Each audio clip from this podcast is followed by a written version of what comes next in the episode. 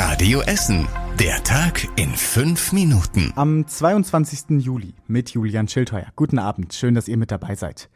In den Hochwasserstadtteilen bei uns in Essen wurden mittlerweile 250 Tonnen Sperrmüll entsorgt. Die Entsorgungsbetriebe gehen davon aus, dass sie auch in den nächsten Wochen noch viel einsammeln müssen. Auch das Müllheizkraftwerk in Kanab hat sehr viel zu tun. Dort wird gerade nicht nur der Sperrmüll bei uns aus Essen, sondern auch aus dem Ahrtal verbrannt. Die Verbrennungsanlagen dort sind komplett überlastet. In Kanab wird gerade neunmal so viel Sperrmüll verbrannt wie sonst. Und da könnte auch noch mehr dazukommen, denn es laufen weiter Aufräumarbeiten bei uns in der Stadt.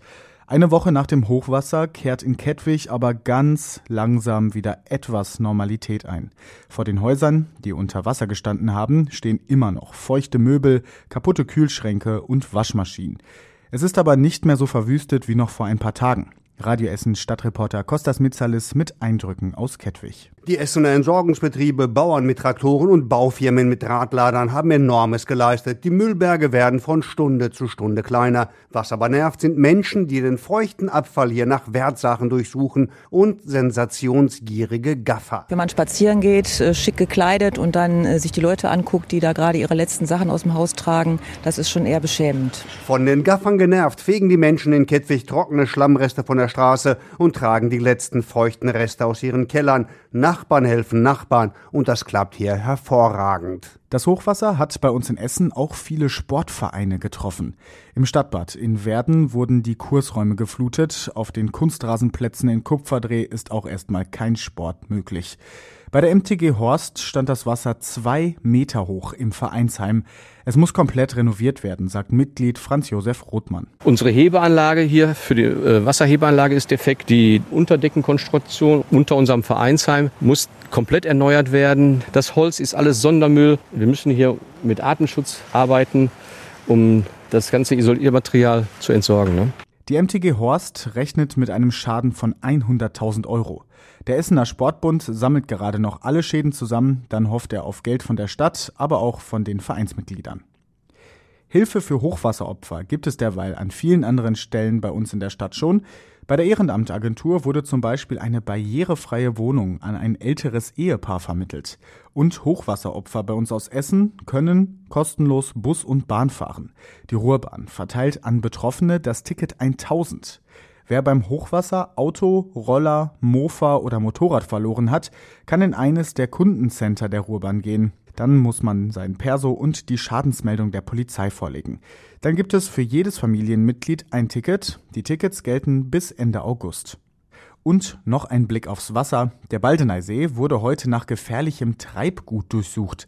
Ein spezielles Boot fährt über den See, das schickt Schallwellen ins Wasser und kann so größere Gegenstände finden, die man im Braunwasser sonst nicht sehen würde.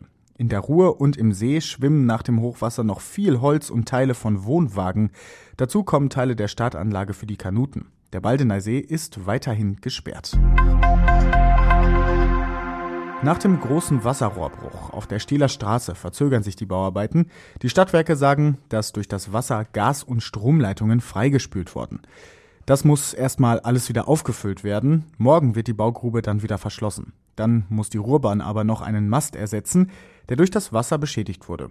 Das wird nochmal etwa zwei Wochen dauern. Solange ist die Stehler Straße weiterhin nur einspurig befahrbar. Vor knapp zwei Wochen ist an der Stehler Straße eine der größten Wasserleitungen der Stadt geplatzt. Und das war überregional wichtig. Opfer der Hochwasserkatastrophe erhalten vom Land NRW ab sofort bis zu 3500 Euro Soforthilfe. Mit dem Geld sollen Betroffene unter anderem Lebensmittel und Kleidung kaufen können und 12 bis 15-Jährige können sich bei uns in NRW jetzt in den Impfzentren gegen Corona impfen lassen. Kinderärzte beraten die Jugendlichen und ihre Eltern vor Ort aber erst. Die Ständige Impfkommission empfiehlt die Impfung aller Kinder ab 12 bislang noch nicht generell. Und zum Schluss der Blick aufs Wetter. Am Abend und in der Nacht bleibt der Himmel fast wolkenfrei und es bleibt trocken. Dafür wird es aber kühler. In Steele und in Katernberge sinken die Temperaturen auf 11 Grad. Morgen scheint dann den ganzen Tag über fast ungestört die Sonne. Und somit wird's auch warm. 26 Grad gibt's morgen.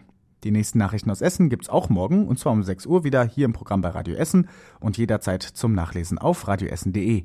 Ich bin Julian Schildheuer und wünsche euch einen schönen Abend. Das war der Tag in fünf Minuten. Diesen und alle weiteren Radio Essen Podcasts findet ihr auf radioessen.de und überall da, wo es Podcasts gibt.